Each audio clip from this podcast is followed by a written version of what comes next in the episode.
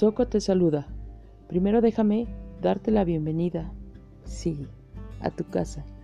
Así decimos en México, pues ahí es donde la aventura comienza. Pero como es muy grande, comenzaremos por el pueblo mágico llamado Metepec, lugar en donde se encuentra la tradición, la cultura, la naturaleza y una amplia gastronomía, inmerso en la zona del Valle de Toluca. Es uno de los sitios que preserva su esencia colonial, con sus casas de tejados rojos y fachadas de colores diversos, casas adoquinadas, plazas con un kiosco y un lago que, emerge el símbolo del lugar, llamado Tlanchana, escultura de barro con forma de sirena y, que representa a una criatura mitológica prehispánica, señora del agua y madre de todos los seres vivos que la habitan.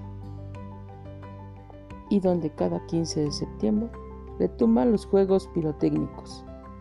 Se escucha esa música, se huelen a esos platillos típicos. Se oye a su gente que canta, grita y resuman las cornetas, esperando a que se realice el grito de la independencia, conmemorando la independencia de México precisamente, y más en este mes de septiembre.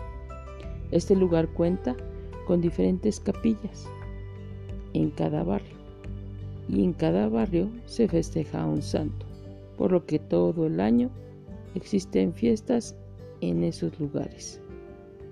Cuenta con una casa de cultura y museos, un ex convento franciscano dedicado a San Juan Bautista, construido en 1561, a un costado del Cerro de los Magueyes, lugar importante para los matlacincas y mexicas, pobladores de ese lugar, en donde llevaban a cabo los rituales funerarios.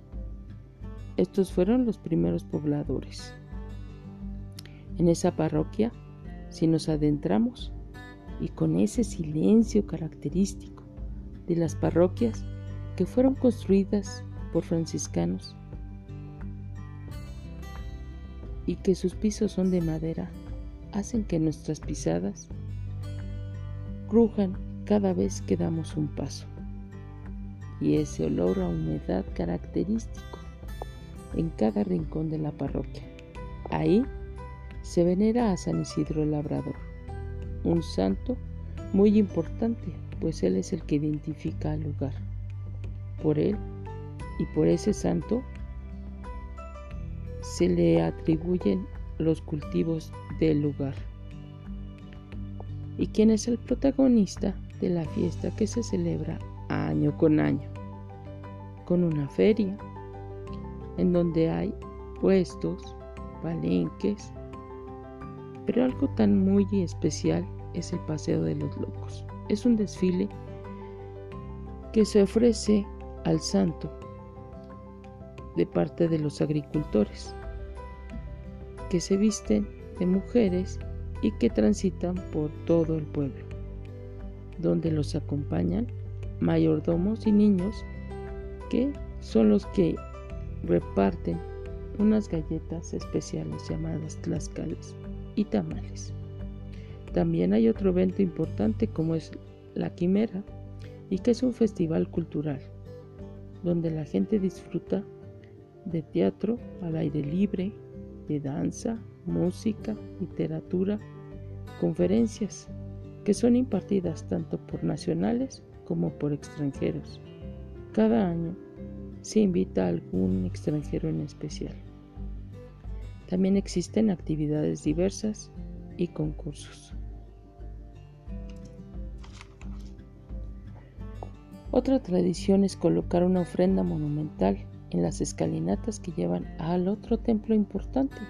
Ese templo se llama el Calvario y es iluminado con velas y adornado con papel picado de diferentes colores. Se ponen platillos de todo tipo, en especial aquellos que le gustaban a los difuntos, con aromas diversos a piloncillo, a cempasúchil, que son aromas que dan nostalgia por el difunto que se fue, pero la alegría de que se sabrá que ese día vendrá el difunto a visitarnos.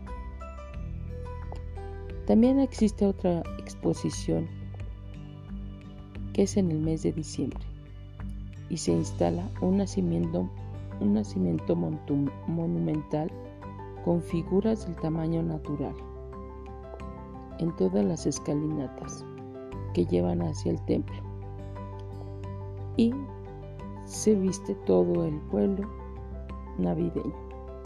Otra cosa que identifica el lugar es su centro alfarero, donde encontrarás innumerables talleres que trabajan el barro, la arcilla, el adobe y, otros, y otros materiales más. La, artesanía más importante es el árbol de la vida, en la que se aprecia con lujo de, detalle y los colores de la historia católica de la creación o el Génesis en los siete días, representadas en siete ramas y en figuras como el sol, la luna y los animales y los frutos, que simbolizan el paraíso. También existe una variedad de ollas y cazuelas que también se ofrecen, así como unos ángeles o querubines que tienen diferentes cosas que los identifican, como aquel angelito panadero. También cuenta con diferentes restaurantes y una vida nocturna bastante intensa. En, ese lugar hay un bar tradicional llamado el 2 de abril, que prepara una bebida tradicional llamada la garañona, hecha a base de anís y una mezcla de 14 hierbas. Otro restaurante que se puede recomendar es Casa La Troja. Pero si te gusta entrar a algo más popular, en donde puedas convivir con diferente gente, donde haya música, verbena y puedas oler y degustar esos platillos mexicanos, solamente tienes que ir al mercado de antojitos en donde te ofrecen todo tipo de alimentos y, en donde hay 25 puestos que puedes escoger lo que tú quieras, pero en donde predominan sus flautas gigantes de tinga, pollo, rajas, huitlacoche, cempasúchil, huitlacoche, hongos, flor de calabaza, mole. Y que lo más importante, ¿sabes qué? Cierran a las 2 de la mañana. Finalmente, en sus alrededores, además de sus visitas del Cerro de los Magueyes, está el Parque Ambiental Bicentenario, parque ecológico, en donde tú podrás disfrutar de una buena caminata o de, hacer ejercicio o de simplemente disfrutar de la naturaleza. Otro lugar importante natural es el zoológico de Sacango, que te ofrece 180 especies de animales y una extensión de 150 hectáreas verdes en donde podrás caminar y disfrutar del lugar. Por todo esto y más, cuando puedas, no dudes en visitar este pueblo mágico que tiene mucho, mucho que visitar. Bueno, me despido. Deseo que te haya llevado y transportado a ese lugar mágico y que hayas disfrutado.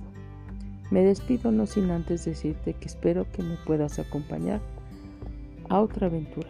Adiós y disfruta de tu vida.